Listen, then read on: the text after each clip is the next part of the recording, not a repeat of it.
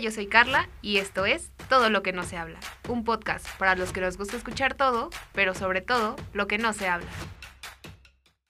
Hola a todos, todas y todes, bienvenidos a este quinto episodio de este su podcast Todo lo que no se habla.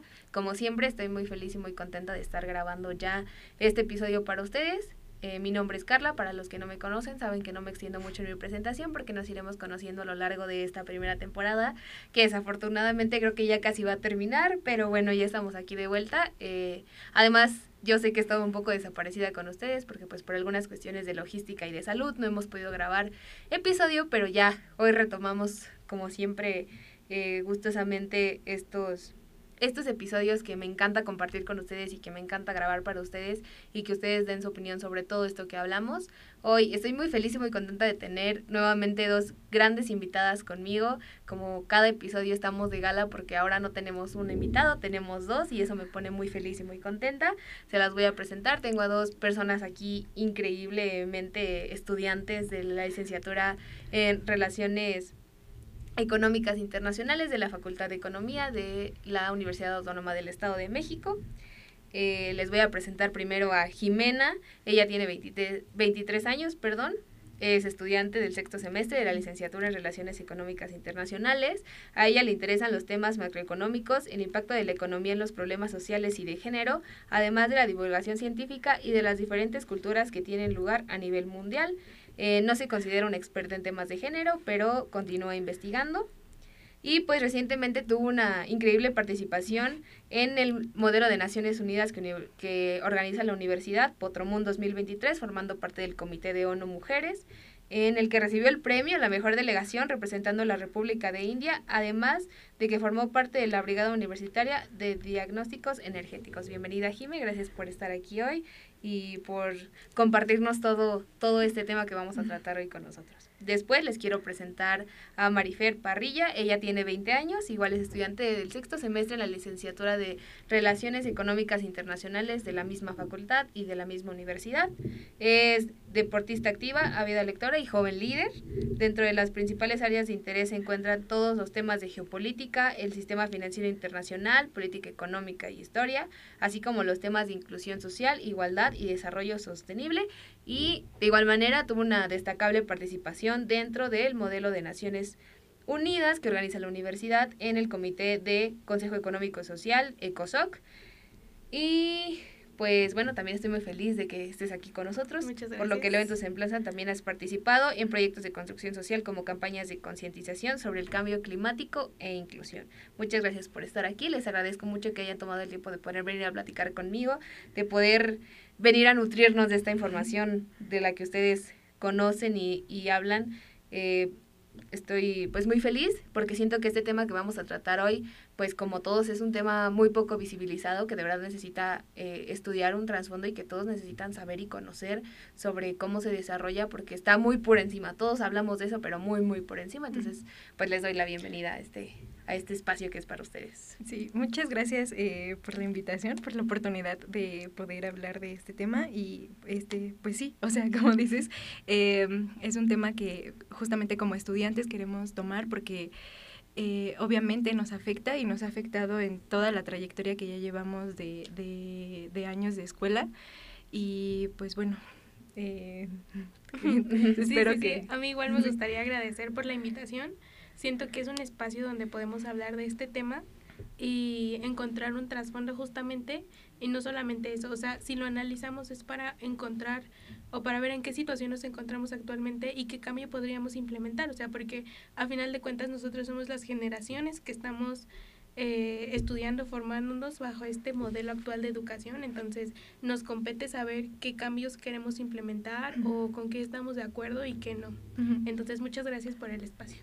Claro, yo ahorita, antes de que empezáramos a grabar, yo platicaba con ellas porque eh, de este tema de la educación, bueno, el tema del que vamos a tratar hoy es sobre la educación tradicional y platicaba con ellas sobre, eh, sobre pues este gran sesgo de, de información, como siempre les digo en cada episodio, o sea, no es como que la información no esté ahí porque claro, la encontramos en todo tipo de plataformas, en todo tipo de, de, de las cosas con las que interactuamos diariamente, ¿no? Pero creo que el interés que le ponemos a querer investigar o que simplemente no llega a comunidades en las que les es imposible eh, el acceso a cosas como el Internet que hacen que se pueda difundir la información, creo que es la parte que nos toca a nosotros reproducir, que nos toca implementar o que nos toca pues sí, pasar a, a lo que viene y, y, a las comunidades que no lo pueden hacer o a las personas que no pueden conocer esto, y es lo que platicaba con ellas.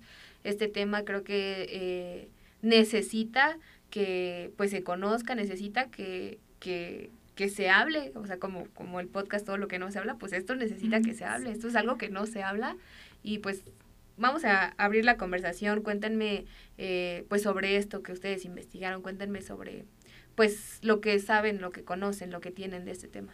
Eh, bueno, eh, quisiéramos, bueno, yo en lo particular quisiera eh, hablar sobre la educación desde un punto, pero de México, eh, porque bueno, nosotras estudiamos relaciones económicas internacionales y generalmente siempre dejamos de lado México. O sea, uh -huh. siempre es como hablar de potencias, Estados Unidos, Rusia, eh, Japón, todos estos países que son desarrollados y que ya tienen un sistema educativo, eh, pues digamos, eh, entre comillas, bueno, porque sabemos las eh, deficiencias eh, psicológicas, por ejemplo, del sistema educativo de Japón, que eh, los estudiantes sufren eh, ansiedad, depresión y hasta eh, hay tasas increíblemente altas de suicidio, pero siempre dejamos de lado México. Y México como segundo plano, México como que está ahí en un rinconcito y creo que es importante visibilizar la situación de educación en México porque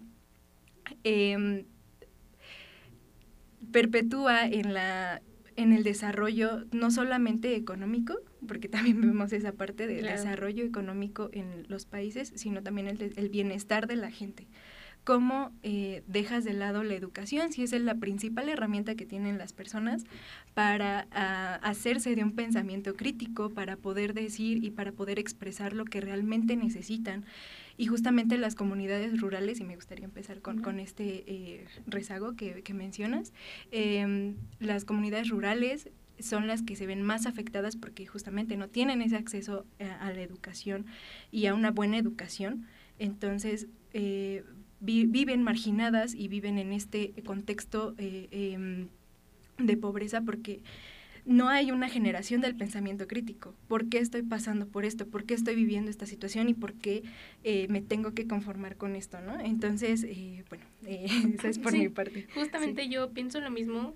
Eh, en la parte del pensamiento crítico, yo pienso que mmm, tal vez no podemos esperar tanto un pensamiento crítico de las comunidades rurales que están todavía más segregadas en esta parte y que no tienen tanto acceso a esta información porque si nosotros mismos que estamos centralizados, que estamos en un estado que está centralizado y que tiene acceso a facilidad de recursos y todo este tipo de cosas, no generamos ese pensamiento crítico, siento que esta parte ya es más individual, más personal, aunque sí es muy importante facilitarlo, la verdad.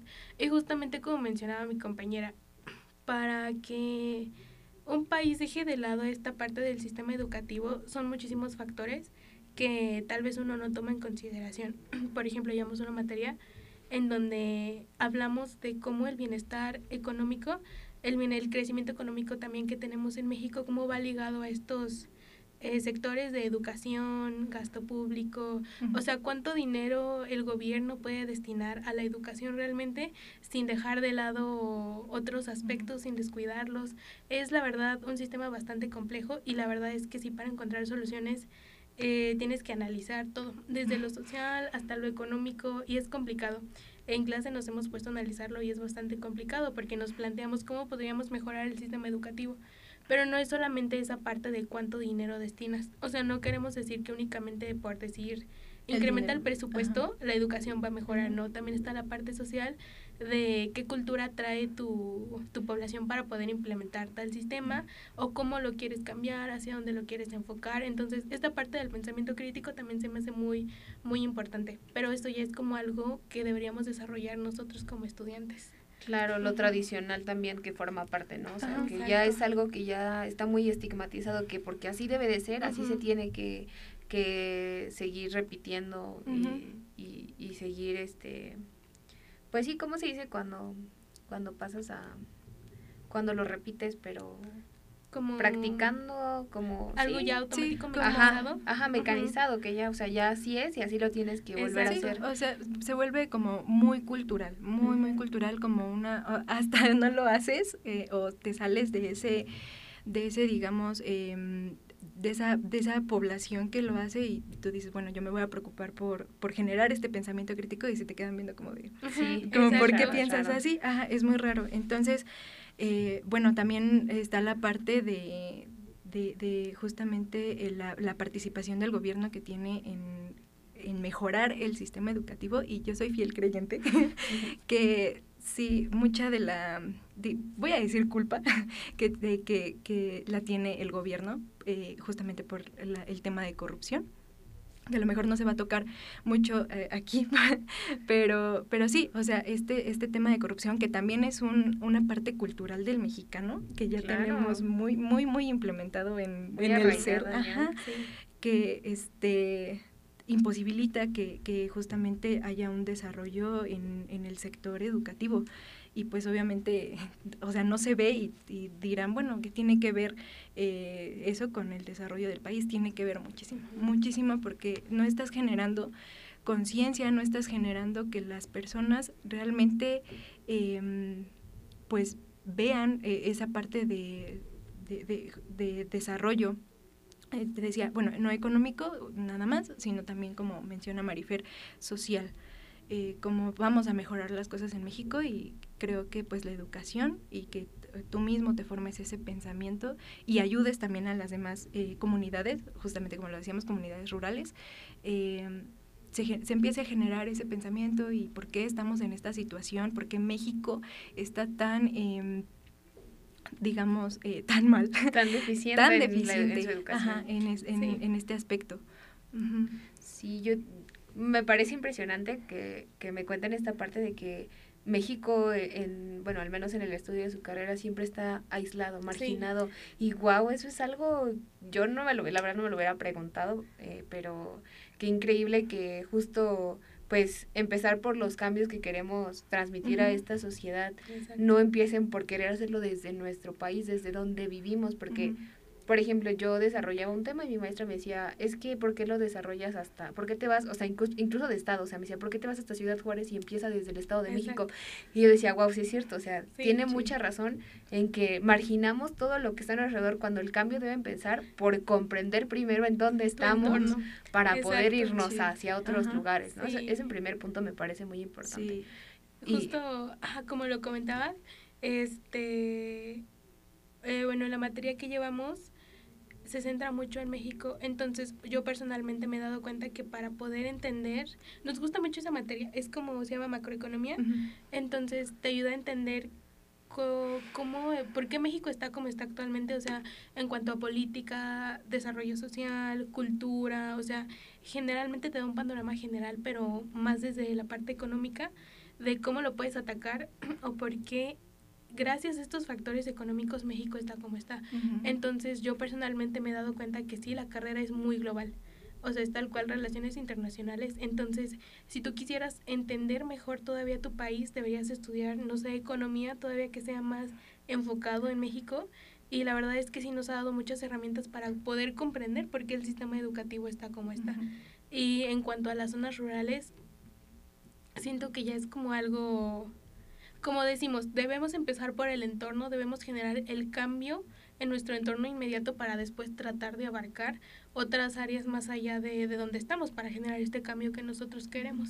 Sí, y justamente, o sea, también se está dejando de lado y el, el, el gobierno y el país en general, eh, el sistema eh, está dejando de lado esta, pues, pues mucha, digamos, oportunidad de, de innovación y de ideas en, en las comunidades rurales. Hay muchas personas, quiero y, quiero afirmarlo, que en las comunidades rurales no tienen la oportunidad de, eh, digamos, ni siquiera ir a la primaria o ejercer una carrera eh, por la pobreza y ya, o sea, ahí ya perdiste una oportunidad eh, gobierno, ya perdiste una oportunidad, a lo mejor universidad, para que empiecen a cambiar las cosas.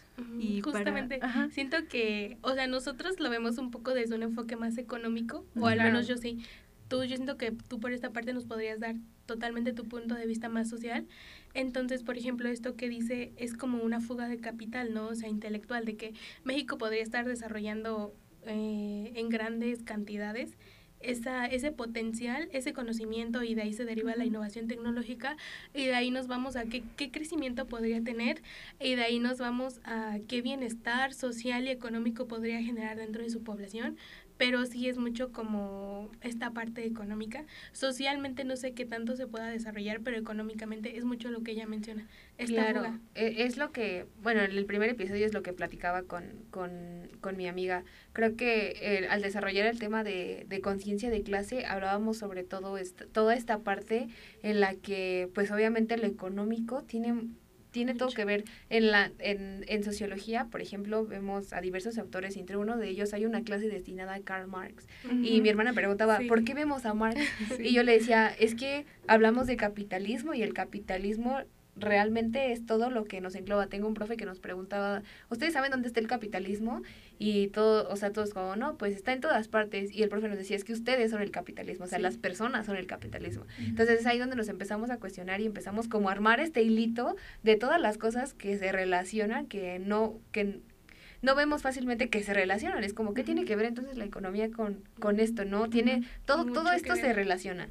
Entonces yo, como le platicaba el primer episodio con mi amiga, creo que todo este sesgo de pobreza, pues de, de economía, hablando pues ya de modelos económicos y todo eso, pues es fundamental, o sea, es, la base, es como decían, si tienes el poder económico, tienes el poder político. Entonces, esto es una base que nos va, que nos ayuda a construir todo, toda esta pirámide social, toda esta pirámide pues de entendimiento de cómo se posiciona todo, de pues de poder y demás. Entonces, pues me parece importante que, que pues hablemos de eso y que y qué padre que ustedes lo vean de esa manera en su carrera. La verdad es que yo no me, no me hubiera imaginado que hubiera eh, pues esta parte arraigada dentro de, de, las licenciaturas. Y justamente, bueno, hasta este sexto semestre que lo estamos viendo, pero los semestres anteriores sí era muy global, o sea, muy, muy, muy internacional, como que nos enfocábamos mucho en, bueno, cómo están las potencias.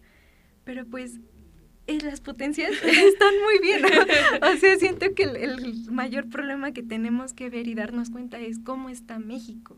porque es nuestro entorno inmediato. Es, por ejemplo, yo en donde me voy a desarrollar profesionalmente. Entonces, si, si hay una deficiencia en, en la educación, va a haber una deficiencia en los trabajos porque no, no, o sea, no estás poniendo la atención que deberías en este sector que te da las herramientas para desarrollarte profesionalmente. Y em, bueno, eh, es, algo que le critico mucho a mi carrera. Yo quiero mucho mi carrera, me gusta mucho, pero sí le falta esta parte de, de concientizarse y de salirnos un poco también de la burbuja de, de, justamente lo que platicabas del capitalismo. Es muy importante porque siento que las personas ya nos metieron en la cabeza, tienes que emprender. Y todo es emprendimiento. Y bueno, y, la solución que dan algunos compañeros, no voy a decir nombres, eh, es, eh, bueno, pero pues entonces, ¿por qué no emprendes? ¿No? Y porque no, hay oportunidad. Exacto. Y justamente las personas que están en estas comunidades rurales no tienen esa visión de emprendimiento porque no tienen acceso a la educación. Pero es que, ¿sabes qué? O sea, eso ya es como volver a... No tienen solventadas las necesidades básicas, entonces, ¿cómo, vienes a proponer? ¿Cómo van a solventar más todavía, exacto, cuando piensan en qué voy a comer. O sea, realmente, por ejemplo, estábamos retomando el tema de inseguridad alimentaria. Bueno, yo, en mi caso en Potromún, y este lo veíamos como nivel global, ¿no? ¿Qué tasa de población incide en la inseguridad alimentaria? Pero recientemente empecé a investigar en, en México y la verdad es que cerca del 44% de la población, o sea, es bastante incide en esta tasa de inseguridad alimentaria, de pobreza en alimentación. Entonces, es justo lo que decimos. Si uno no puede solventar esas necesidades básicas, ¿cómo puede pensar un poco más allá? Claro, y porque aparte tenemos la venda, como cada episodio siempre les digo, hasta que no te pasa, no es cuando lo ves. Entonces, yo platicaba con mi amiga y, le, y me decía, es que mi preocupación, o sea, nos, no nos damos cuenta de que nuestra preocupación es que me, o sea, que si voy a llegar temprano, voy a llegar tarde o, o, cosas así tan, tan sencillas, tan superficiales, cuando hay gente en la que le preocupa qué va a comer mañana, o sea, mañana, a lo mejor no en la semana, mañana.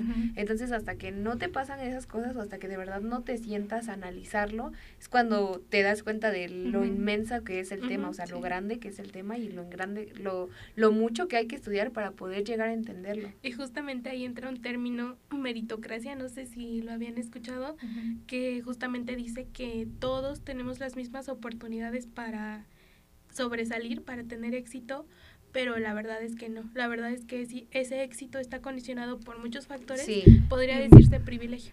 O sea, aquí podríamos ver esa parte, ¿no? De que dices, es que si quisieras, serías exitoso, tendrías dinero, pero son muchos factores que no vemos. Y es, es siento la realidad, eh, voy a decir el término white que hay muchos en, en, relaciones económicas. Es lo, que, es lo que también he platicado con mi amiga, pues la cultura del coaching, ¿no? Exacto. Está súper, O sea, sí, que te, justamente te dicen, tú no sales de pobre porque no quieres. Es como de, no es porque no quiera, es porque los factores políticos y económicos y sociales no me lo permiten. Incluso el propio contexto, ¿no? Yo platico mucho con ella porque yo soy foránea, entonces yo en mi casa, literal, mi tiempo es mi tiempo.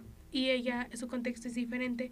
Entonces yo le digo, es que yo el tiempo que le puedo dedicar al estudio es totalmente diferente al tiempo que tú le puedes dedicar.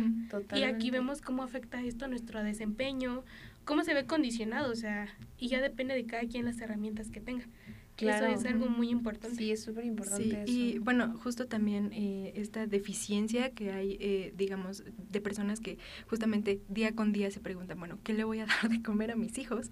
Eh, esas deficiencias también repercuten en, en la educación, porque muchas veces em, muchos, muchos jóvenes tienen que dejar los estudios porque se tienen que preocupar justamente por esa parte de que, que digamos, que van a comer mis hermanos, incluso cuando eh, eh, tienen un matrimonio joven, que van a comer mis hijos, ¿no? Y tienen que dejar de lado esa, esa parte de, del estudio y pues obviamente ahí, gobierno, yo te digo, estás perdiendo muchas oportunidades. Aquí, aquí me gustaría mucho mencionar, o sea, retomando todo lo del sistema educativo, las bases que traemos como jóvenes. O sea, hablamos de meritocracia, hablamos que desde pequeños se nos mete el sistema de competencias y también que, o sea, cómo vamos creciendo con esta parte de... Ay, ya disocié un poco, pero sí, o sea, justamente como, ah, igual el sistema patriarcal que desde pequeños venimos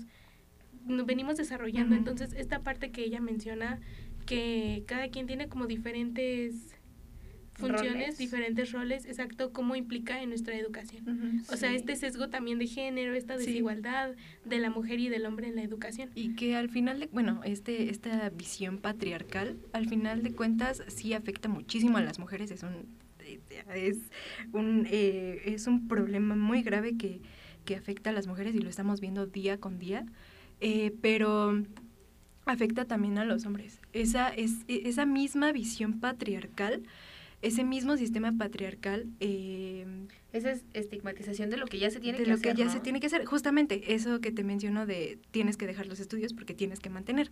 ¿Quién es el, el que tenemos como la idea del sustento en casa? El hombre. Ajá. Entonces, pues ahí también pensar un poco. Eh, este sistema, yo, bueno, yo soy mujer, pero eh, como hombre, ¿cómo me está afectando también? Exacto. Y cómo está afectando que, que yo decida, no sé, por un trabajo, que decida por una carrera, que decida eh, por lo que voy a hacer con, con, el país, con mi comunidad, ¿no? Digamos. Exacto. Aquí, por ejemplo, en clase, un profesor nos mencionaba que, no sé si ha sabido de que acusaron al presidente de Estados Unidos, a Donald Trump, eh, por cargos sexuales. Fueron dos cargos no recuerdo bien cuál fue el segundo, pero el primero fue por, creo, abuso sexual a su secretaria. Entonces, bueno, el profe comentó el caso en clase y sí se echó una frase un bastante polémica, ¿no? Muy misógina, diría. Muy misógina. Eh, y él dijo que esta persona, su secretaria, había aceptado tal cual, había sido algo con, consensuado, consensuado, consensuado y este que pues ella básicamente lo voy a decir literal textual como lo dijo es una prostituta cara pero yo lo comentaba con ella que sí estaba de acuerdo en lo que había dicho. Y eh, aquí es donde vamos a que como mujer hay más factores alrededor que te condicionan, o sea, que no fue una decisión así de decir sí o no. O sea, son muchos factores y que tienes que tomar en cuenta si eres hombre o mujer. Sí, justamente no sabemos, y yo le, yo le comentaba a ella, no sabemos el trasfondo de cómo ha sido la carrera de, de esta, de esta mujer, eh, porque no, solamente no, no aceptas una, una, una, condición así nada más por gusto. O sea, si es una condición de social también que dices, bueno, si no lo acepto, a lo mejor hasta repercute en mi carrera, en mi carrera profesional. ¿Qué voy a hacer si pierdo mi carrera? ¿Qué voy a hacer? O sea, todos los años que he invertido en esto, o sea, y no solamente es de decir, bueno, ya lo aceptó, que, que, que que se conforme, ¿no? O sea, que se tenga las consecuencias cuando, cuando no. O sea, y lo estamos viendo aquí en México, justamente, ¿no? Yéndonos a, Estados Unidos, México también es, es una de las em, cargas eh, patriarcales que tenemos como mujeres que nos dicen, eh, bueno, tú te lo buscaste, y cuando la realidad es otra, es completamente diferente y bueno, aceptas esas condiciones porque justamente vienen problemas detrás, no es porque eh, tú lo quieras, ¿no? Porque incluso ya hablando como en términos de educación, yo tengo una amiga que es maestra y he escuchado muchas veces que sus comentarios, o sea, comentarios dentro de esa parte tan machistas y misóginos que les hacen, o sea, que ella me cuenta que les hacen a las mujeres de, es que eh, de seguro es directora porque se acostó con el subdire con el con el de subdirección eh, y ya por eso está en su puesto. Entonces, pues estas es, juzgar es muy fácil, juzgar es demasiado fácil, pero no es fácil cuestionarnos por qué llegamos hasta esos puntos o por qué llegamos hasta eso. Y como ustedes lo mencionan súper acertadamente, pues no sabes de qué dependen que lo haya hecho o no lo haya hecho. Entonces es algo que no vemos, o sea, que de verdad no visibilizamos que para nosotros, que este sistema patriarcal nos ha hecho creer que es algo que tiene que pasar y que pasó por esa por una por una sola situación o con una sola especificación cuando no es así cuando hay muchas muchas muchas cosas detrás. Y bueno justamente retomando también el, el tema de la educación Imagínense cómo repercute este sistema patriarcal en las comunidades rurales, en esa deficiencia educativa. Todavía es peor. Todavía es peor, ajá, justamente porque, eh, bueno, tienen esta eh, idea, pues, se tiene esta idea en México que la mujer tiene que estar en la casa. Tú no puedes estudiar porque tienes que estar al pendiente de los hijos, estar al pendiente del esposo. Entonces también ahí... Eh, se pierde una, otra vez, oportunidad eh, para, para justamente todas las ideas que, imagínense, traen estas eh, eh, mujeres que están muy marginadas y que no tienen la oportunidad de estudiar, de estudiar una carrera y que a lo mejor harían un verdadero cambio en no solamente en el sistema educativo, sino también en todo México. Porque también porque la población femenina es mayor que la de hombres, ya con eso, ¿no? Y vemos que la participación en todo de las mujeres, o sea, tal vez no en todo sea mayor, pero sí, en emprendimiento sí son bastantes las mujeres, entonces no descuidar esta parte que dice. O sea, ¿cómo podríamos potenciar esto? Pero pues son bastantes deficiencias que tiene el sistema. Sí, retomando, como platicábamos antes de empezar a grabar, les contaba del, de este documental del, del de Panzazo que fue hecho por Loret de Mola, que yo, o sea, ese, ya tiene muchos años. Yo me acuerdo que lo, que lo pasaron en la tele cuando yo tenía como 12 años. Y no, tengo muy vagos recuerdos, ¿no? Y mi hermana apenas hace poco eh, lo, lo tuvo que ver por pues, cuestiones académicas y demás. Pues yo, lo estaba, yo, estaba, yo escuchaba lo que decía porque tenía, ella tenía que hacer su análisis y demás. Entonces, eh, yo recordaba que en ese tiempo fue muy criticado porque de verdad destapa una realidad increíblemente grande de la educación en México. Y esta parte que les comentaba, o sea, hablaba mucho de la educación rural. Yo le decía a mi hermana, es que nosotros fue criticado y lo que quieras porque obviamente no lo van a ver como la gente rural lo ve. O sea, para la gente rural es de verdad un privilegio que tengan un acceso a una educación. O sea, para la gente rural lo es todo tener acceso a una educación y a una educación bien. Porque como les contaba, o sea, él investigaba y no le daban un número exacto de cuántos profesores había en México. O sea, investigaba por todos lados, pero nunca pudo descubrir esa cifra. O sea, no, no está escrito que se pudiera hacer, que, que se dijera cuántos profesores hay en México. Y cuando les proponía, entonces háganlo, decía, sí, estamos tomando las medidas necesarias para poder tener a todos los maestros en la matrícula y poder descubrirlo. Y luego esta parte de maestros que tienen tantas deficiencias, que tienen tanto, o sea, que no van a la escuela, decía, o sea, los maestros buenos los premian, pero los maestros malos también los premian y no les cuestionan por qué, decía, hacen un examen, en ese tiempo, cuando se, hizo el documental, decía, están proponiendo un examen para que se pueda evaluar cómo, cuál es el nivel de aprendizaje de los maestros, porque a veces hay maestros que enseñan y que no saben lo que están enseñando, ¿no? Entonces dice, hay que hacer un examen para poder medir este nivel, pero después de que se hace el examen, ¿qué le pasa a los maestros que salen bajos? Nada, o sea, simplemente es un examen que se realiza por eh, méritos sociales o por por mera formalidad. Por, ajá, porque, porque la sociedad así lo quiso pedir, pero que salgan mal o no, pues no les va a afectar ni en su trabajo, ni en que sigan enseñando y demás. Y también tengo muy, muy en la cabeza una parte en donde les preguntaban a los jóvenes, ¿no? ¿Tú qué quieres estudiar de grande? Justo en esas comunidades rurales. ¿Tú qué quieres estudiar de grande? Eh, no, pues yo quiero ser maestra, yo quiero ser doctora, yo quiero ser este astronauta. Y había varias que respondían, yo quiero ser mamá, yo voy a estudiar para ser mamá. ¿Por qué? Porque tienen tan arraigada esta cultura de saber que, que están hechas para eso, o sea, que lo que tienen que hacer es porque así tiene que ser y ellas se tienen que educar y formar. ¿Y cuántos comentarios no escuchamos de, es que tú naciste o tú eres mujer para estar en la casa, para cuidar a tus hijos, para atender a tu marido, para complacer al hombre?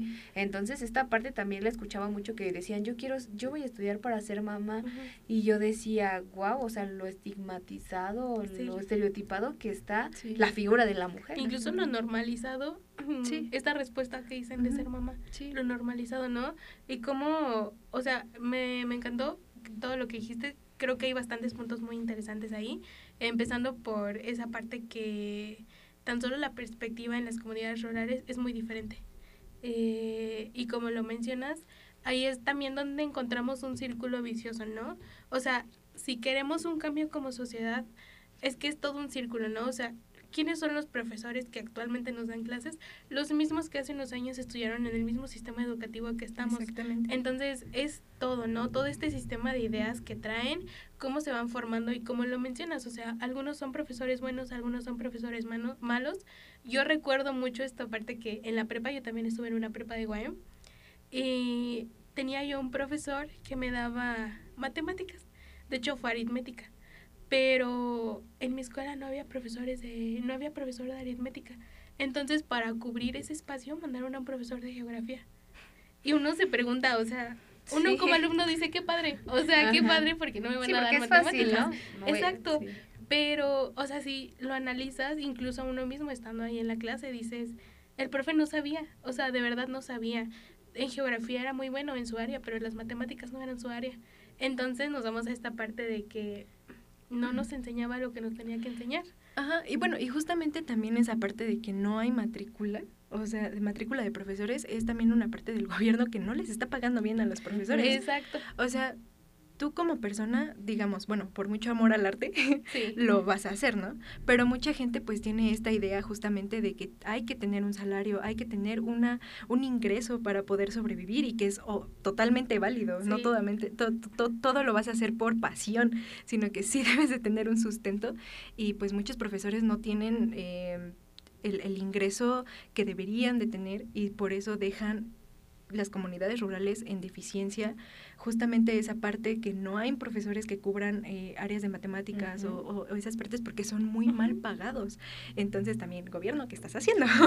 Sí, igual era una parte que, que, recuerdo que se mencionaba mucho, que igual la deficiencia de los maestros pues se presentaba que lo, a que el sindicato eh, pues les mostraba esas deficiencias, no tener seguro, no tener todo, pues sí, todas estas necesidades, este, este cubrimiento de necesidades que pues una persona debe, pues es un derecho tenerlas, ¿no? Y más como eh, pues alguien que presta servicios públicos, pues todavía más. Entonces justo, justo mencionaban esta parte de cómo pues sí, como la deficiencia en maestros era muy grande, pero no porque fuera su culpa, sino porque detrás estaba Es el mismo sistema, o sea, realmente es el mismo sistema.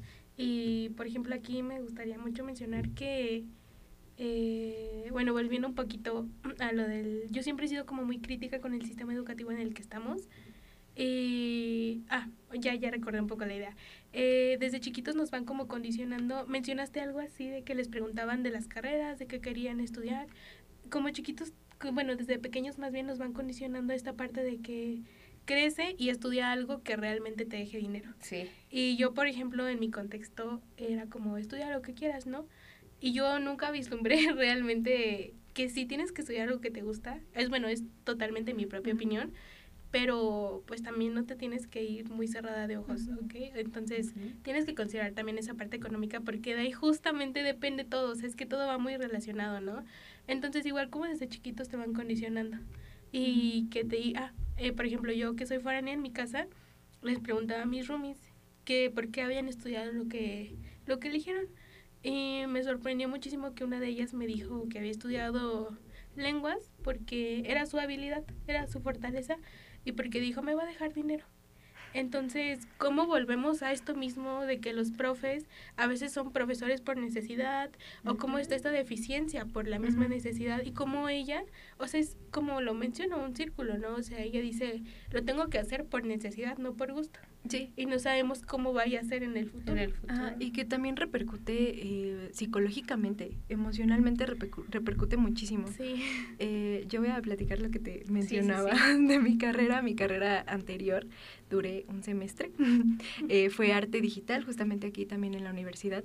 Y una parte de mí decía, tienes que estudiar lo que te encanta, porque es lo que vas a hacer prácticamente toda, tu, vida. tu vida. Y otra parte de mí decía, de qué vas a vivir, ¿no? Porque el arte en México, esto puede ser tema también para otro, otro podcast, otro, episodio. Vamos a regresar con este, con este tema. Este, el arte en México, pues no, o sea, muy mal pagado. Y, dicen, ay, arte, o sea, ¿a qué te vas a dedicar? Entonces, bueno, yo tomé la decisión de estudiar esto. Me di cuenta que eh, sí me gustaba mucho, pero eh, justamente eh, los profesores me decían, no vas a tener trabajo te vas a tener que dedicar o a ser profesor de aquí, de otra escuela de arte, o eh, vas a tener que vender tus propias eh, como cositas, tus propias eh, proyectitos ahí a ver si te lo pagan muy bien, o este pues dedicarte a, otra cosa porque no vas a tener trabajo. O tienes que estar muy muy bien posicionada ahí no tener contactos tener esas oportunidades que justamente no todos tienen. Que justamente eh, pues la gente privilegiada no, no sé o sea dice bueno yo lo yo lo tengo muy a la mano pero sí mucha gente quiere estudiar estas este tipo de carreras y, regresando a eso em, eh, te te pega psicológicamente porque no puedes ejercer lo que a ti te gusta, porque tienes que, debes de, procurar un ingreso, debes de procurar una estabilidad económica, un, una seguridad económica para el futuro. Eh, en México pues es muy difícil, ¿no? Porque eh, no, no, hasta la gente privilegiada pues tampoco luego no tiene seguridad, ni siquiera social. Entonces, eh, sí, justamente esta parte de, de decidir eh, qué voy a hacer eh, con mi vida, pues también tiene que ver eh, en esa deficiencia del, del sistema educativo y del sistema, del sistema económico también. Si yo tengo una clase en donde tengo un profesor y platicaba con mi amiga y ella me decía, es que salgo de esa clase sin ganas, sin ganas ya de nada, o sea, el profesor me quita, me quita, o sea, me extrae todas las ganas de todo porque él decía, pues es que así es esto, y así, y te adaptas.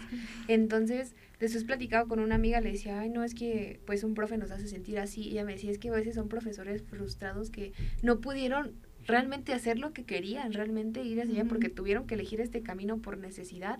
Y es ahí donde te pones a comprender, pues, esta parte, ¿no? De que es que ellos lo hicieron por necesidad y, y, y justo pues desmotivan, o sea, cómo el hecho de que ellos lo tuvieran que hacer por necesidad también repercute en sus alumnos, cómo desmotiva, cómo te hace sentir menos.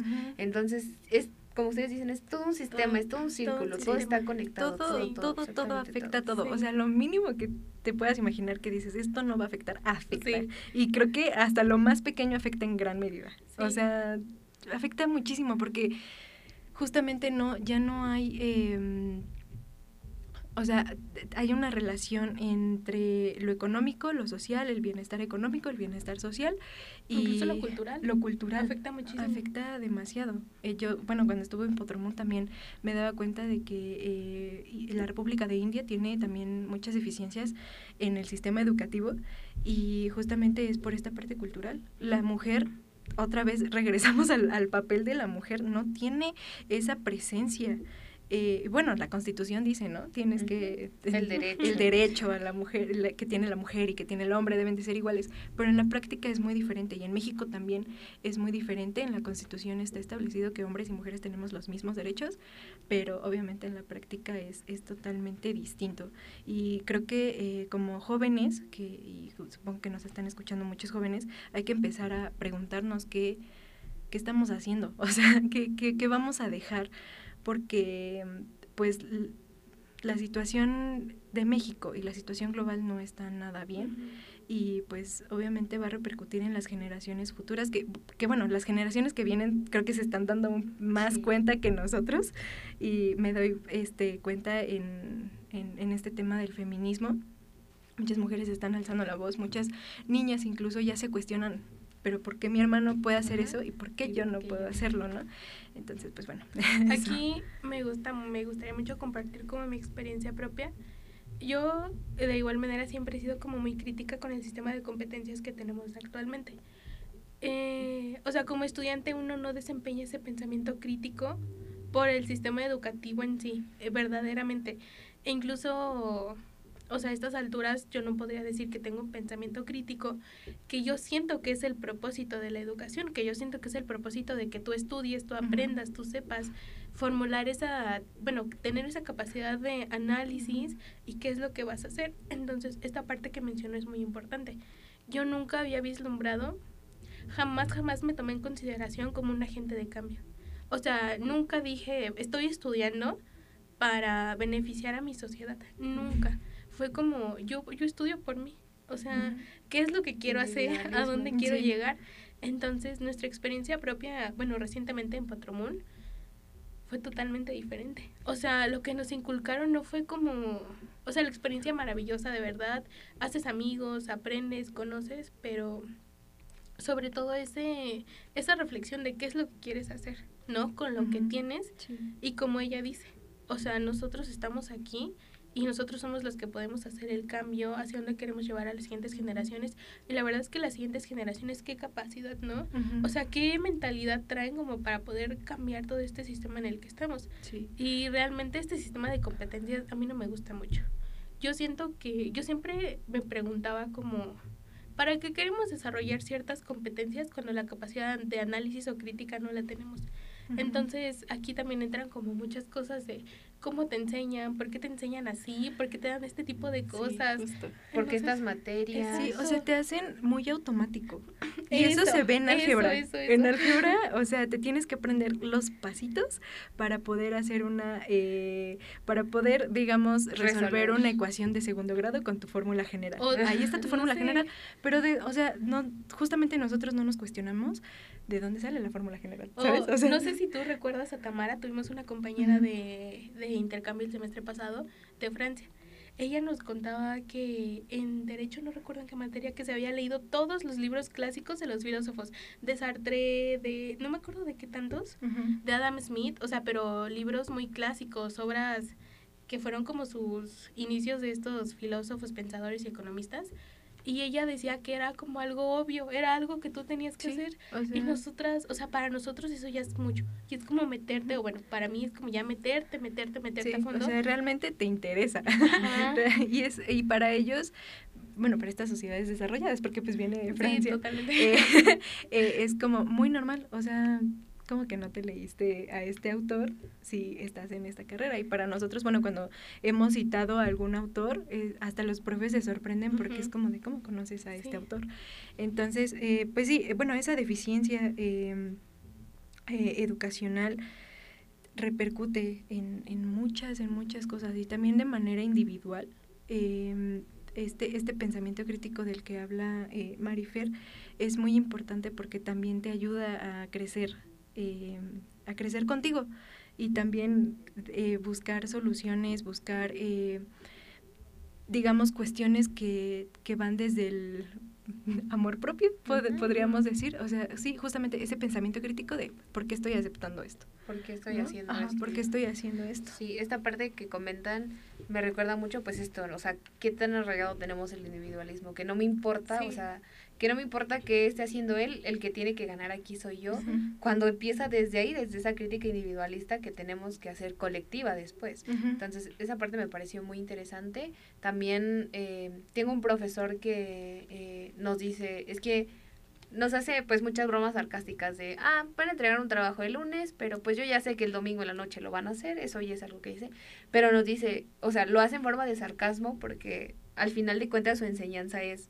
no estamos preparando a los jóvenes para que hagan un cambio en el futuro, sino que solamente los estamos preparando para que repitan un patrón, para que repitan y hagan esto, o sea, él siempre, es, es algo que me quedo mucho con de lo que dice ese profe y la verdad es que es un buenísimo, excelente profe porque lo que nos hace entender es que, que nos hacen creer que nuestra preocupación debe de ser pasar la materia, sacar un 6, repetir ese patrón, pero no aprender, o sea, realmente aprender, porque él nos decía, una cosa es que alguien hace una diferencia, una cosa es que tú digas, este, fue mi profesor, o que tú digas, es mi profesor, ¿por qué? Porque te sigue, o sea, te sigue enseñando, te quedas con algo de él que te sigue enseñando, enseñando, enseñando, o algo que solo, se, o sea, él dice, nos preparan para memorizar, para memorizar y pasar, y ya con seis ya paso, ya de panzazo, ya aunque sea, pero ya pasé y ya, pero no nos preparan para realmente tener este análisis, esta crítica, eh, aprender, porque realmente es aprender, aprender es poder tener eh, la facilidad, porque la capacidad la tenemos todos, la facilidad de poder comprender qué va más allá de lo que nos están enseñando, no nada más saber que tengo que memorizar esto, o ah, pues es que estoy viendo este autor porque es sociólogo, pues es sociólogo y esto tengo que aprender, no, porque esto me va a ayudar a ir más allá, porque mi amiga le preguntaba, profe, pero ¿cuál es el propósito de, de aprender esto? Porque ella decía, es que él todo el tiempo nos dice, pues lean esto, y ya lo platicamos. Y ella le decía, pero ¿cuál es el propósito de todo esto? Y él le respondía, que tú tengas la facilidad como socióloga de poder adaptarlo a lo que ves, no que lo memorices o que lo repitas o que se los enseñes a los demás como es, no, que tú lo puedas adaptar a ti y poder criticar cómo va, cómo va a ir avanzando a lo que tú vayas viendo en la vida, porque nos preparan para, o sea, como decía, ¿por qué no hay materias que nos enseñan cosas de la vida? O sea, ¿por qué todo tiene que ser tan rígido? ¿Por qué tenemos que ver siempre esto y no nos enseñan cosas, pues, prepararnos realmente para el mundo real, mundo exterior, sino que simplemente, pues, como dicen, ¿por qué te enseñan una ecuación con un, este, con una con una fórmula con una fórmula ya establecida cuando a veces esas cosas ya no las ocupas en, en, la, en, en tu vida o sea en cosas eh, socialmente tan estructuradas que de verdad no, pues no, no, nos cuestionamos por qué lo estamos haciendo, por qué no nos enseñan eso. Entonces, él es una parte que nos repetía de no estamos enseñando a los alumnos a poder tomar lo que les damos y transformarlo en lo que van a vivir, sino simplemente en memorizar y quedárselo. Sí. Aquí a mí esa parte de la memorización fue una parte que me costó muchísimo. O no sé, yo he encontrado bastantes similitudes con todas las personas que me he encontrado a lo largo de mi vida y pues lo mismo, ¿no? O sea, como el sistema educativo va, que te va enseñando que tienes que sacar estas notas porque estas son las mejores, pero tan siquiera ver esa parte de cada quien aprende diferente, ¿no? Cada quien qué aptitudes trae y toda esta parte. Entonces, a mí, por ejemplo, la memorización fue algo que siempre estuvo como ahí y era muy normal para mí memorizar, memorizar, memorizar. Y pues sí tenía buenas notas hasta que de repente me topé con pared, porque un profesor se me acercó y me dijo que, que realmente mi conocimiento no valía porque yo solamente memorizaba. Entonces me dijo es que tienes que aprender de otra forma. Pero yo no lo entendía porque yo la única herramienta, o sea, yo solamente sabía memorizar, ¿saben? Entonces en esta parte fue como, ahí fue cuando me di cuenta de por qué memorizo, o sea, porque es algo que ya traigo implícito en mí, porque es así como he aprendido, porque ahí es cuando te remontas a ver cómo has venido aprendiendo, cómo te han venido enseñando, y es cuando dices, o sea, algo está mal. No, si en el momento en el que yo estoy memorizando y alguien me dice que está mal e incluso tú no puedes aplicar el propio conocimiento que tienes, o sea, es como, ¿qué estoy haciendo? Y es cuando te pones a analizar todo el sistema, cómo estás aprendiendo, qué te están dando. Aquí a mí me gustaba mucho esta parte de ver mucho el trasfondo, por eso escogí mi carrera, me encanta. Entonces hay un libro de 1984 de George Orwell que habla, bueno, habla de bastantes cosas muy bueno, pero una de ellas es que dice que el gobierno, bueno, en este libro el gobierno le enseña a la población solamente lo que él, al gobierno le conviene que vean. Entonces el libro cada vez que decía, esta historia no me conviene, por ejemplo, que Estados Unidos gobernaba, esta historia no me conviene, borra toda la historia, todos los libros de historia y dice, ahora China es la que gobierna. Entonces yo también empecé a preguntarme, o sea, realmente la información que tenemos es es la información, es real. Ajá. Es lo que pasa con historia en la primaria. Exacto, ajá, que nos pintaban a estos héroes y a estos, y te preguntas, y cuando ya ves más autores y ves la historia ya eh, desde una perspectiva pues ya un poco más eh, profesional, sí dices, bueno, entonces no fueron tan, tan heroicos. Por ejemplo, Miguel Hidalgo, tú ves la historia de Miguel, Miguel Hidalgo y realmente no se preocupó por... Eh, esta, esta parte eh, indígena que estaba ya este, muy sometida por el, la corona española, sino fue más por, por su interés, porque le iban a quitar sus propiedades. Entonces dijo, bueno, si no, si no me levanto, eh, pues y tenía esta, justamente este pensamiento crítico al que, al que estamos eh, llegando, porque era un, o sea, era, era cura, tenía acceso a, digamos, educación, libros, y podía expresar, ¿no? Pero, bueno, volviendo a lo que sí, Sí, esa parte, pues, o sea, y es cuando ahí uno empieza como a desarrollar este pensamiento, que empieza a criticar, bueno, no criticar, analizar, ver su entorno, pero yo me pregunto si a mí no me hubiera pasado eso, o sea, lo habría hecho. Claro. O habría seguido como estoy hasta el momento, ¿no? Y pues de ahí fui como creciendo y en la prepa me di cuenta que la forma en la que vemos el sistema educativo, a la educación en general, no se debería tener otro enfoque. Por ejemplo, no verlo como lo comentas, o sea, pasar la materia. No, o sea, realmente qué estás aprendiendo. Entonces, siento que esto es algo que tiene que cambiarse desde pequeños y también culturalmente o sea, no solo ve a estudiar como por obligación, siento que también acá los papás tienen un trabajo muy importante, ¿no? O sea, de aprende porque la forma en la que nos inculcan también el conocimiento es muy importante. Y pues esta parte del sistema por competencias a mí no termina por convencerme verdaderamente. A mí en la prepa lo que mencionan, o sea, ¿por qué no nos enseñan materias de la vida real?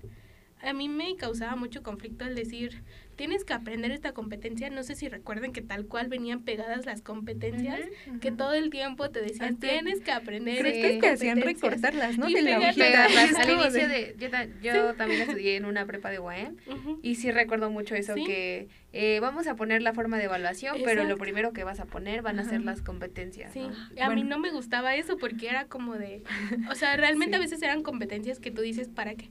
O me serviría más otra habilidad. Y a esa edad tampoco lo comprendes. Exacto. como... Ni siquiera. Pero igual se deriva de esa parte de cuántas personas tienen la posibilidad de llegar hasta unos estudios universitarios que le permitan cuestionarse esa parte, porque como decías, o sea, al gobierno le conviene que la gente, porque yo, le, yo le decía a mi hermana, no entiendo por qué les dan becas a los que no trabajan y estudian. Y mi hermana me decía, pues porque al gobierno le conviene que no se pregunten cosas que los afectan y que los afectan directamente como los estudiantes. Lo que decía, eh, por ejemplo, las candidatas ahora con esto de la elección en el Estado de México, eh, analizaba que ellas no tienen un acercamiento tan oportuno, tan correcto con los, con los universitarios. ¿Por qué? Porque saben que ellos tienen la habilidad de cuestionarles absolutamente todo. A ellas lo que les conviene es ir con, estas, con este tipo de pues eh, personas, comunidades rurales, a los que es fácil de convencer por pura necesidad de que necesitan, o sea, de decir, no, pues si votas por mí te voy a dar este apoyo, claro, porque lo es mi, mi necesidad, es una necesidad querer tener este apoyo. Entonces, es muy cierto esta parte de es que no, eh, o sea, el gobierno no le conviene que lo sepamos y justo se deriva de saber cuántas personas tienen la posibilidad de llegar hasta los estudios universitarios, porque a veces ni en la prepa eh, lo podemos hacer con facilidad, de identificar. Es hasta que de verdad tenemos el, el eh, pues sí, más, vamos más allá, de verdad, ya al llegar a los estudios universitarios es cuando nuestra visión es más amplia cuando lo cuestionamos, pero ¿cuántas? En el documental yo veía que decía que empezaba con un grupo, por ejemplo, en la secu de 40, luego en prepa llegaban 20 y a estudios, o sea, personas que se que se graduaban de una licenciatura eran 10 y las que terminaban un posgrado eran 2.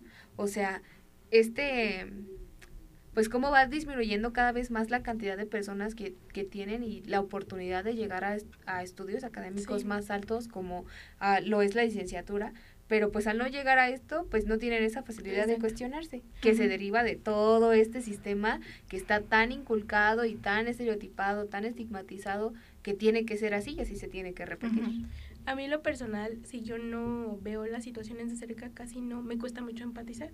Entonces, esta parte que comentan de la deserción, yo siempre decía, no, o sea, no, no es tan grande la tasa o no impacta tanto, no sé, siempre lo vi así.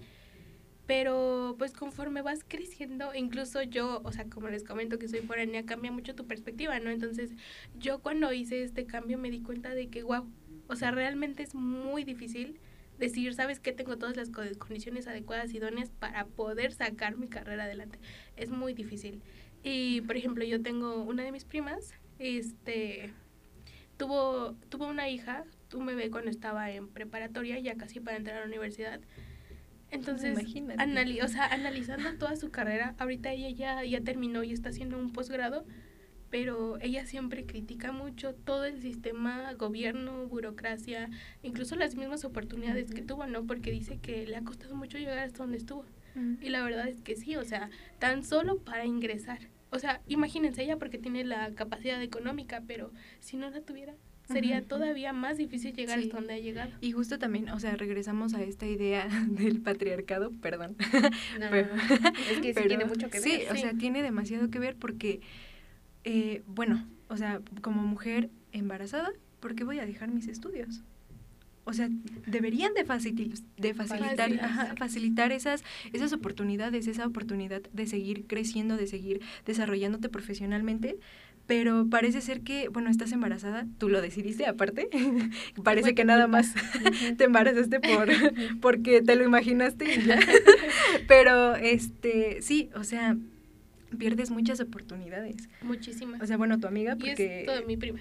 A tu prima y es porque, todavía más difícil. porque quiso, pero imagínate una, una chica que, eh, digamos... Eh, imagínate que tan solo vive en un entorno más rural, más con menos oportunidades, menos crecimiento, menos apertura de... Y a veces hasta ni siquiera, luego es, no es en el entorno rural, no es... Donde sea, sí. Ajá, es como... Donde menos te lo esperas también. También, o sea, bueno, eres mujer, tú te lo buscaste, tú te quisiste embarazar, me dejas la carrera y me te pones a cuidar al bebé porque pues yo no lo voy a cuidar, ¿no? Y obviamente también los padres pues no tienen esa, eh, digamos, obligación.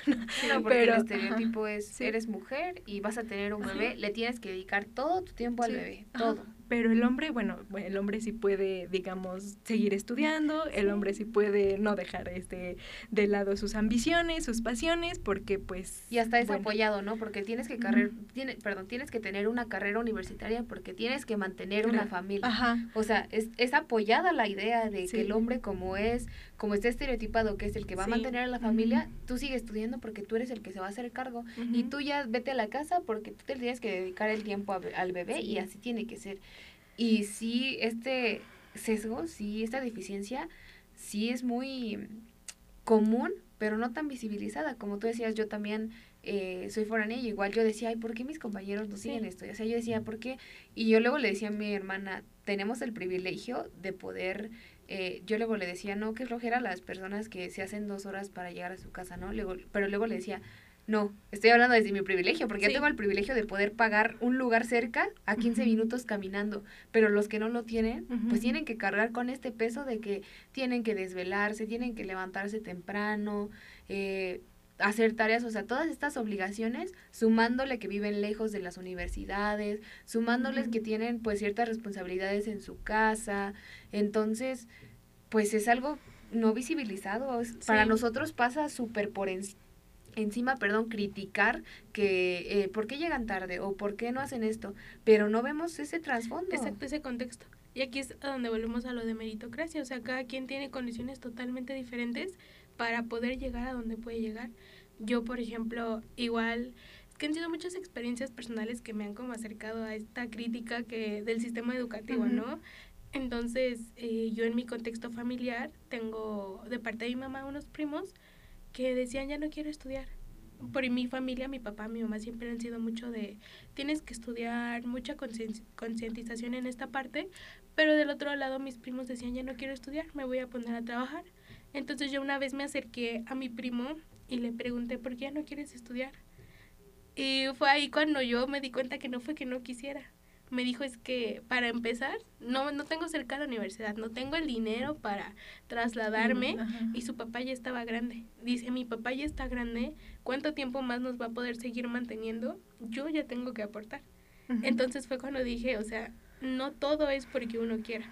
Hay muchos factores que condicionan que uno pueda llegar hasta donde puede llegar, que termine una carrera y que no vemos. Como dices, no son tan visibles. Entonces esta parte también es muy importante, ¿no? Y también esta parte cultural, porque ya después, eh, poco, bueno, me lo he encontrado, hemos platicado, y simplemente por esa parte, esa cultura mexicana que traemos de, no, pues ya no quiero hacer nada ni trabaja ni estudia, entonces vemos aquí como esta, esta parte cultural y cómo el gobierno sigue propiciando que lo hagan, ¿no? exacto. Y me da, a, mí me da mucha risa el gobierno, verdaderamente, porque hasta cierto punto, digamos, lo hace por un interés eh, para seguir, eh, que siga el poder sobre, sobre el pueblo, pero al final le afecta, o sea, al final afecta a todo el sistema gubernamental porque, pues, o sea, podría, si hacemos los estudios, bueno, ahorita no me voy a poner a hablar de cosas técnicas, pero eh, si hacemos algunos estudios, pues hasta el gobierno le conviene tener una población eh, educada porque te da más oportunidad, como lo decíamos al principio, más oportunidad económica. Una, un posicionamiento económico mayor como el que tiene Estados Unidos, como el que tiene... Eh, bueno, ahorita Japón un poco ya no, pero como el que tiene China, por ejemplo. O sea, bueno, que sus sistemas educativos también hay que, hay que criticarlos, pero, pero, o sea, a este, a este gobierno le convendría más tener a, un, a una población, educada, un, tener una eficiencia en este en el sector educativo eh, y ya dejar de lado pues todas las crisis que hemos tenido económicas porque pues se han dado justamente por estas crisis sociales que justamente eh, son desde, desde la perspectiva de una, de una población que no está educada. Entonces, pues... Sí, y justo ese, o sea, ese círculo, como tú decías, o sea, nos dan clases profesores que estudiaron en las mismas universidades que nosotros. Entonces, igual, o sea, pasa lo mismo para las personas que nos van a gobernar. O sea, educan, e, educan a las personas que, que bueno, las personas que ahorita están en, en, el gobierno tuvieron el mismo sistema de educación que, tenemos ahora. Entonces, ¿qué nos espera para los que vienen en el futuro si seguimos repitiendo este patrón, no?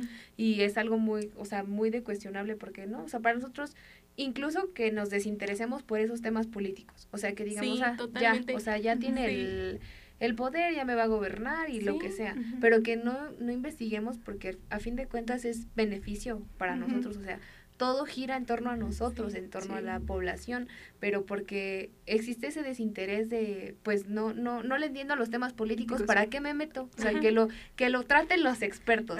cuando nosotros que no hables de política porque es muy controversial, no No, cuando nosotros tendríamos que tener el interés por conocerlo, o sea, por, por de verdad saber por qué nos, o, o incluso cuestionarnos por qué no se habla, o sea, por qué para nosotros es difícil hablarlo o por qué no lo comprendemos con facilidad. Tener este interés de poder eh, verlo más allá, de cuestionárnoslo más allá, pues tiene mucho que ver porque, pues sí, es el sistema el que nos hace repetir. Y justamente afecta nuestra, nuestra vida diaria. Sí. O sea, y lo vemos con las decisiones que ha tomado el gobierno en, en política monetaria y en inflación y todo eso. ahorita la inflación, ¿cómo está? O sea, ya no nos alcanza para nada. Voy a sonar como mi mamá. pero, pero realmente, o sea, todas esas decisiones es porque no tienen los conocimientos y porque es, justamente vienen desde un sistema eh, educativo eh, pues eh, malo. O sea, es la palabra malo, deficiente. Y eh, me gustó eso que, que mencionas, de que no estamos acostumbrados a hablar de política y yo lo escuché también en, en un podcast que se llama... Em, esas morras, si no mal recuerdo, si no estoy diciendo mal el nombre, y hay una chica que eh, le dicen la Chávez, eh, habla justamente de todos los eh, eh, problemas políticos que enfrenta México y su Instagram es solamente de política. Y menciona esto, a la gente, al mexicano le cuesta mucho trabajo hablar de política.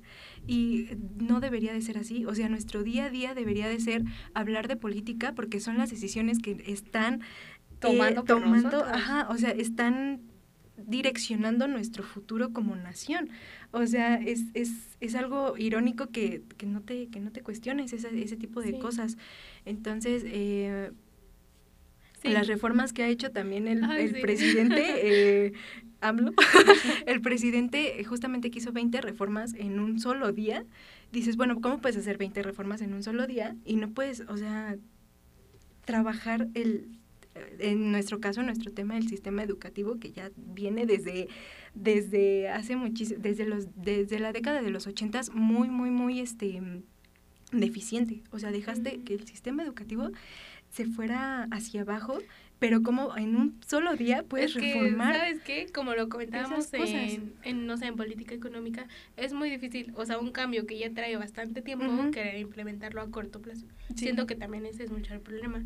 Pero como mencionan aquí, para hablar de política, siento que es algo que desde pequeños debió nos enseñado, ¿saben? Porque realmente, incluso con las votaciones que están a la vuelta de la esquina, o sea, la participación ciudadana, o sea, realmente, incluso tú en tu círculo, pregúntate, ¿cuántos de tus amigos están realmente interesados en votar, no? O yo le preguntaba a mis papás, o sea, veía yo ese desinterés realmente en quién iba a gobernar, en la política, que pues uno se le va quedando, ¿no? Pero ya es, eh, ya queda en uno mismo desarrollar también esa parte de quiero integrarme, quiero estar dentro de las decisiones que se toman en mi país, lo cual es muy importante. Entonces es aquí donde también hay que criticar, o sea, ¿por qué la escuela nos está enseñando a desarrollar la competencia de, no sé, no recuerdo bien las competencias, pero competencias que a veces no tienen tanto que ver en nuestra vida diaria, cuando podríamos estar desarrollando esta capacidad o esta fortaleza de participación, ¿no? De análisis de realmente nuestro contexto actual o por ejemplo de pensamiento crítico. O sea, yo soy una ferviente eh, apoyadora de que el pensamiento crítico es muy importante, muy, muy importante en la actualidad, o sea, donde estamos. Y aquí ya nos vamos un poco a cómo ha cambiado la educación tras la pandemia. O sea, cómo es que este sistema que ya venía arrastrando todas estas deficiencias, todavía con la pandemia se acentúan más.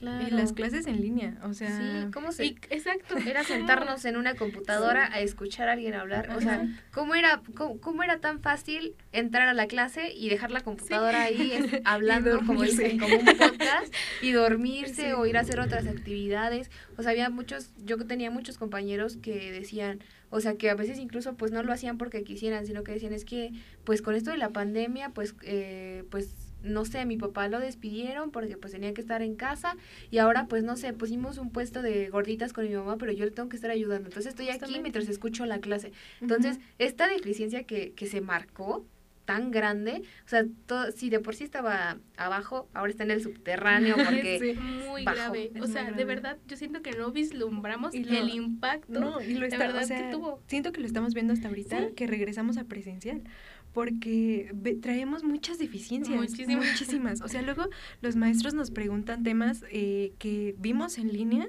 y que decimos, bueno, ¿esto cuándo lo vimos? O sea, que, que, no debería de ser.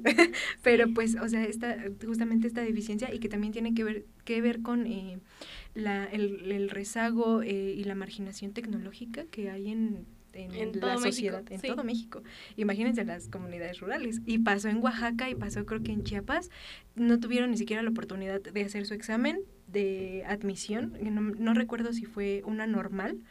No, no recuerdo si fue en Chiapas o en Oaxaca, pero no, no pudieron porque no tenían el acceso a, Internet. Una, una cuestión que ya se considera básica. Básica. Básica. básica. o sea, ya tener un celular es básico. Es básico. Muy Acceso a internet es básico. Y sí, o sea, esta parte de la deficiencia fue muy marcada. Igual, pues, eh, esta parte de la atención, ¿no? Creo que igual cuando regresamos a presenciales, o al menos personalmente a mí me costaba mucho concentrarme. ¿Por qué? Porque yo ya tenía eh, tan... Eh, practicada la, la parte de dejo mi computadora y voy aquí o mi mamá necesita que le ayude a esto, pues ahí dejo tantito mi clase, voy rápido. Cuando regresamos a presenciales, a mí concentrarme me costaba mucho trabajo. Yo decía, no, no entiendo, no, no puedo, ¿qué hago? Mucha ansiedad también de saber que eh, pues ahora tenía que de verdad estar ahí al frente, participar, porque incluso la participación en las clases, ¿no? Que en línea, eh, con que no prendieras el micro y no hablaras toda la clase, ya ahí, pero ahorita cómo, cómo te silencias O sea, ¿cómo, cómo te pones mood a ti mismo cuando el profesor te está viendo cara a cara? Entonces, esta deficiencia sí la vi y, y, es importante que la mencionemos, que fue muy, muy grande cuando con la pandemia porque eh, los aparatos tecnológicos nos distraen fácilmente. O sea, puedes estar en clase, pero en tu celular, en Instagram, en Facebook, tuiteando lo que quieras. Pero como ahora regresar a clases en el que tienes que prestar toda tu atención, hacía que te, pues, desarrolláramos estos tipos de ansiedad, eh, de distracción y que no nos permiten enfocarnos y centrarnos en lo que nos están enseñando, porque si de por sí lo que nos está enseñando, nos, están enseñando, perdón, es muy deficiente, ahora imagínense sumándole la, la, atención que le quitamos. Claro, o sea, este cambio incluso que se dio en la forma de aprendizaje, como dices, para algunos es todavía más difícil enfocarse, ¿no? Entonces imagínate en una persona que aprende kinestésicamente y luego con las clases en línea, o sea, también cómo es que el sistema educativo está muy generalizado, ¿no? O sea, esta parte de que generaliza a todos, cree que todos tienen las mismas características, cuando no es algo que yo también he criticado mucho. E incluso, por ejemplo, yo les conté que me topé mucho con pared cuando me dijeron lo de memorizar. Entonces, ahora con esto de la pandemia, te hacen ser más autodidacta Imagínense personas que no tienen esa habilidad. a mí me costó muchísimo. Venir de un, o sea, de un, de un sistema donde vas a tu clasecita, y le tienes que poner atención al profesor, si no pones atención te regañan, porque, o sea, tiene, debes de tener tu, tu modo de aprendizaje, debe ser poner atención y decir que sí al profesor, o sea, ni siquiera cuestionar. A mí en la primaria me tocó una vez que cuestioné una cosa que dijo mi profesora y me dijo, bueno, pues es que tú no te tienes por qué estar preguntando eso. Ajá, justamente. Y es como de, ¿qué? ¿Qué? ¿Por qué no? O sea, y, y, y, así, o sea, desde secundaria, prepa, como que te empiezan a, a, hacerte muy, como, bueno, nada más tengo que llegar, sentarme y poner atención. Y, y justamente ese, hay muchísimos tipos de aprendizajes que, que, el sistema educativo no está viendo y se están perdiendo también eh, pues muchas muchas mentes muchas formas de, de, cambiar las cosas. Por ejemplo esto que les digo de ser autodidacta combinado con esas con, con que no todos tenemos acceso a las mismas condiciones pues es todavía peor ¿no? O sea, si tienes que aprender por ti solo, pero no tienes internet, porque no tienes a nadie que te enseñe. O sea, con esto de la pandemia que no tenías acceso tan fácil a los profesores, imagínense con esta parte que pues tienes que aprender por ti mismo, pero no tienes acceso a internet o tan solo no tienes un escritorio en tu casa, ¿no? Claro. O tienes que contribuir a, al ingreso familiar. Entonces... Y también, bueno, otra cosa que pasó mucho en la pandemia y que también tiene, o sea, repercutió en la deficiencia educativa fue que muchas personas vivían en un contexto de violencia familiar muy grave. O sea, realmente imagínate tener que poner atención a tu clase aburrida, porque la verdad estaban aburridas las clases. eh, pero, y luego, o sea, tener detrás a tu papá, a tu mamá peleándose, a no quiero decir hasta, bueno, eh, abusos, eh, ya una violencia muy extrema. O sea, eso también repercute y eso también no, no ve el, el, el, gobierno, porque pues también cuántas, eh, cuántas mujeres no han denunciado ese tipo de, de, de, abusos, ese tipo de violencia y las han dejado fuera. Entonces, justamente ahí vemos también como, como esa, esa mm, parte de no hacerle caso a la mujer repercute en la deficiencia de ese todo. ese contexto familiar que mencionas también es súper importante porque desde mi experiencia personal eh, somos e, en ese tiempo de pandemia, eh, mi hermanito estaba en la primaria, mi hermana en la secu, yo en la prepa y mi hermana mayor en la uni. O sea, los cuatro juntos y al menos, pues, no sé, eh, en mi cuarto yo tenía un espacio, ¿no? Destinado para mis clases y todo pero mi hermana que compartía cuarto con mi otra hermana, imagínense cómo era tener a las dos con en sus clases hablando la una a la otra, o sea, esta parte de distracción también, de tener a todos juntos en el entorno, que de por sí, eh, pues la pandemia trajo consigo muchos problemas psicológicos, muchos problemas pues físicos, ahora con la educación hizo que pues se detonara más esta parte, que, que pudiéramos recibir educación desde casa, hizo que pues sí, se, se, se desviara totalmente del propósito o del fin al que querían llegar, porque tenía detrás este contexto familiar que si estaba mal, pues empeoró todavía con la pandemia porque estábamos 24/7 pegados con nuestra familia, ¿no? Como dicen, estábamos acostumbrados al menos a salir, ir a clases, regresar, pero ahora estar 24/7 todos juntos creó este círculo incluso de intolerancia con la familia que hizo todavía más deficiente esta atención que le podíamos prestar a la educación, que fue pues punto clave también en la pandemia, la educación en línea. Y algo que igual me parece que pues no todos, o sea, había como todo, pues como ustedes dicen, todos tenemos diferentes contextos, pues obvio había personas que pues hijos únicos, que pues solamente tienen su espacio, pero pues ¿qué pasó con todas con todas estas personas que tuvimos que vivir este proceso de esa manera? Fue algo pues sí, que lo hizo todavía más eficiente. Si ya era muy malo, ahora todavía lo, lo propició a que fuera más deficiente y ahora pues regresar a lo presencial hizo que, que otra vez tuviéramos que aprender una nueva forma de adaptación, porque en pandemia aprendimos a adaptarnos a esa manera, ¿no? Y ahora regresando otra vez adaptarnos. Y luego con esta parte que hablan de la tecnología, también me parece súper importante pues eh, reconocer también como profesores que ya eh, tienen pues edades mayores no podían utilizar los, las herramientas tecnológicas, como les costaba demasiado prender un micro. Yo recuerdo que en una clase eh, una profesora nos silenció, o sea, estaba la opción de silenciar a todos, ¿no? Nos silenció a todos, pero empezó a gritar, hablen, ¿por qué no hablan? Pero porque ella lo había hecho, ¿no? Entonces todos decíamos, maestres que, o sea, no podíamos hablar así como escribir, maestres que usted nos silenció a todos. Y entonces nos cuestionamos esta parte de es que ellos también no es fácil poder adaptarse a esto porque no lo conocen, porque para ellos no es nuevo, a lo mejor para nosotros es súper fácil agarrar la compu, saber dónde está Word, saber dónde está PowerPoint, cómo se presenta, cómo se conecta con la pantalla, lo que sea, y para ellos era súper difícil siquiera poder entrar a la plataforma en la que nos impartían las clases. Y que tampoco hay una capacitación, o sea, los dejaron a su suerte y decir, bueno, tú vas a dar clase y a ver si le entiendes a Zoom y a ver si le entiendes a Teams, pero no hubo una capacitación, por ejemplo, de la universidad. También eh, tuvimos, eh, bueno, ahorita actualmente también es nuestro profesor, pero en primer semestre un profesor eh, pues ya de, de edad avanzada, pues también le costaba un poco de trabajo dar sus clases y no hacerlas tan monótonas y todo eso. No hubo una capacitación por parte de la universidad que le dijera, bueno, a ver, para que no se te duerman tus alumnos, para que te puedan entender bien, va a pasar esto, ¿no? O sea, también ahí se nota la deficiencia en el sector educativo. Y, o sea, imagínense en, la universidad o todavía en la primaria que la solución del gobierno fue, pues les pongo las clases en la tele, porque están acostumbrados a ver la tele, pero pues esa, esa no es una forma de aprendizaje. O sea, también estás dejando que pues los niños ahí, si quieren aprender, que aprendan y si no, pues bueno. Yo recuerdo que mi hermanito pues va en primaria y tomaba, o sea, ese era de, vean eh, la clase a tal, a tal hora que se va a pasar en la tele tal y tal y su reporte y ya. Entonces luego mi mamá le decía como, ah, no, es que ahorita tengo que hacer la comida y te voy a hacer ruido.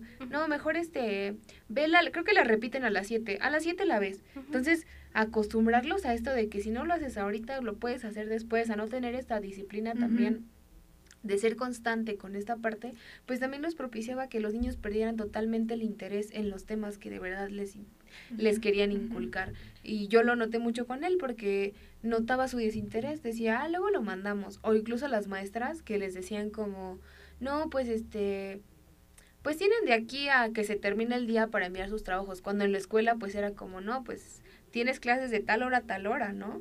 Entonces creo que, eh, pues sí, hacía que, todo, que, que, se perdiera totalmente el desinterés por aprender. Ya era una rutina, ya era una rutina ver y escuchar y ver la tele, entregar trabajos, pero ¿qué estabas aprendiendo? O sea, ¿qué era realmente lo que te interesaba aprender? Y esa deficiencia fue muy, muy marcada. Sí, y que tampoco ya nos está, o sea, ahí ya se perdió completamente la generación del pensamiento, porque pues bueno, me lo van a pasar en la tele, ya lo veo. O una de pues dos, o se pierde o se genera más. Que es muy difícil, pero puede pasar, o sea, que sean personas que critiquen más. O sea, yo actualmente me he topado con personas que dices, o sea, ¿por qué piensas todo lo que piensas? O sea, ¿cómo llegaste a esa conclusión cuando uno ni siquiera lo ha pensado? Entonces, una de dos, ¿no? Y por ejemplo, yo siento que aquí ya es muy importante, o sea, Claramente nuestro contexto actual ha cambiado muchísimo, tan solo por la pandemia, la globalización, diversas condiciones a tomar en cuenta y siento que el sistema educativo debería cambiar de igual manera e irse adaptando un poco, ¿no? a lo mejor no está yendo a la par, o sea, de los cambios que está habiendo estructurales, políticos, económicos, no está yendo a la par. sí, sí, exacto. O sea, se está centrando mucho en cambios de cara a formas energéticas, ese tipo de cosas, pero siento que también esta parte educativa debería tener mucha atención, porque a final de cuentas, con el rezago que mencionamos que traen las generaciones, todavía aunado a otros problemas, pues siento que la educación es una parte muy importante, ¿no? Para que México llegue a estar bien en general. Pero pues sí también nos toca a nosotros generar ese esas soluciones, esas ideas, ese pensamiento crítico y pues es realmente muy interesante, o sea, por ejemplo, nosotras en macro proponer soluciones, o sea, porque cómo propones una solución acá cuando como todo está interconectado, te afecta acá. Es muy complicado, la verdad, pero nos toca a nosotros hacer esa parte. Y, em, y bueno, sí, esa parte y también como universitarios, yo creo que eh, ya dejando de lado que a algunos nos cuesta un poquito más eh, de trabajo, si estamos en un espacio universitario en donde podemos eh, dar nuestro pensamiento, criticar, analizar, creo que también es un poco nuestra responsabilidad. No quiero hacer responsables a las personas, pero sí es nuestra responsabilidad intentar cambiar las cosas realmente cuestionar, cuestionarnos qué está pasando, por qué está pasando lo que, lo que está afuera y cómo lo podemos solucionar o cómo podemos empezar a solucionarlos y a lo mejor eh, no va a ser en un corto plazo, porque va a llevar muchos años, ya llevamos muchos años en México en donde el sistema educativo está deplorable, eh, cómo empezar a, revertir ese, ese impacto, esa, ese deterioro en, en la sociedad. Em, y pues bueno, eh, y de igual forma las, eh, las chicas, eh, pues las mujeres universitarias también empezar a preguntarnos em, las eficiencias por las que pasamos. hubo un, en un semestre, creo que fue en segundo semestre, en donde una maestra nos dejó ver una conferencia sobre em, una feminista, no recuerdo el nombre, la verdad, pero ella hablaba de que pues eh, justamente desde el privilegio. Tú como mujer tienes que darte cuenta de las cosas, ¿no? Y, y, si no quieres salir de pobre es porque no quieres. Prácticamente decía eso. Me impresionó mucho porque es mujer, eh, pero pero no, o sea, también nosotras como mujeres universitarias tenemos esa, esa responsabilidad de empezar a decir, por qué mi compañera, por qué la compañera que tengo de ese lado no puede tener las mismas oportunidades que yo, por qué la niña que eh, ya, este, no sé, va a entrar a la preparatoria, a la universidad, por qué no puede tener las mismas oportunidades que yo. Wow, sí, esta parte de, de crear esa conciencia de solidaridad, solidaridad, perdón, social es importante, muy, muy, es, creo que es el, el clave, el el punto de partida para poder cuestionarnos y saber por qué hacemos lo que hacemos. Incluso ah, hablando un poco más del individualismo, yo recuerdo que para Potromun la verdad me sorprendió muchísimo que una compañera nos invitara, porque por el mismo sistema en el que estamos es como, como que te condicionan a decir mis logros, mis oportunidades, mío, ¿no? O sea, tan solo por el capitalismo, ¿no? O sea, ¿qué oportunidad puedes entrar con el fin de, de que te vaya mejor, ¿no? Una mejor calidad de vida. Entonces, me sorprendió muchísimo que una compañera nos invitara la verdad y con toda esa sinceridad, o sea, esas ganas de que tú también crezcas y entras a este tipo de, de eventos académicos y te das cuenta que toda, toda esta comunidad que está dentro es, es igual, ¿no? O sea, estas ganas de generar un crecimiento, un conocimiento colectivo, ¿no? O sea, que no se quede individual. Y aquí también, o sea, como que te acercan mucho al activismo.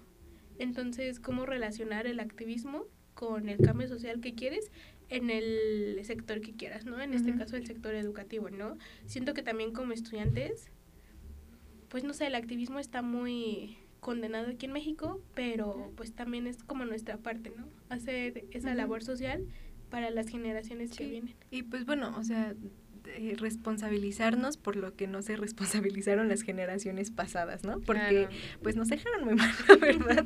Pero este, sí, empezar a, a cuestionarnos esa, esa parte de eh, ¿por, qué, por qué nos dejaron en este sistema económico en el que estamos. Lo veíamos también en macroeconomía, en los ochentas el gobierno hizo cosas de, pues de corrupción muy grandes. O sea, y, y, empezar también a cuestionarnos nosotros que estamos en la parte económica, ¿por qué? O sea, ¿por qué? ¿Y yo por qué tengo que pagar lo que... Lo o cuáles son las implicaciones económicas de un evento social, ¿no? o sea, lo de Tlatelolco es como que nos preguntamos, no fue solamente algo relacionado a los estudiantes, ¿no? ¿Qué, ¿Qué efectos tuvo tanto política como económicamente? Entonces, aquí ya sabemos como también desde atrás nos van diciendo que no puedes levantar la voz, no puedes tener este pensamiento crítico, porque qué es lo que va a pasar. Usar la historicidad para cuestionar lo que viene en el futuro y lo que puedes hacer en el presente. Justamente, qué bueno que retomas eso de la represión estudiantil, porque, o sea, sigue pasando. Simplemente cómo tratan a las personas, bueno, a los cuando hay paro en la UNAM, por ejemplo, cómo tratan a, los estudiantes. Y, son las personas que van a generar un cambio en el país. En el país. Sí, aquí me vino a la mente que mi hermano está estudiando en Guam, entonces nosotros, yo nunca quise, no lo quiero decir así tal cual, nunca quise estudiar en Guam. yo buscaba otra universidad. ¿Cómo? mi poderosa Guam. Pero es muy buena universidad. Entonces yo... Tiene sus deficiencias. Sí. Podemos rescatarle cosillas. Yo criticaba mucho a Guam porque el sistema de competencias que trae verdaderamente no no me gusta, no termina de El rector escuchando eso. tu nombre completo, por favor. y yo criticaba mucho. De hecho, no me gusta esta parte de que como estudiante no tienes tanta autonomía, ¿no?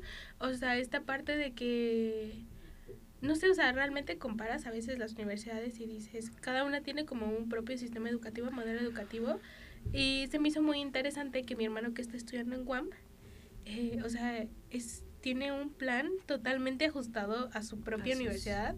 Y, eh, por ejemplo, en ellos quieren desarrollar mucho este pensamiento crítico, pero a los chavos les cuesta muchísimo. O sea, es como que mi hermano, o sea, tan siquiera terminó la prepa en pandemia, o sea, tomando eso en contexto, y que de por sí mi hermano es de esas personas que... y tu hermano. ya tu hermano va exhibiéndome.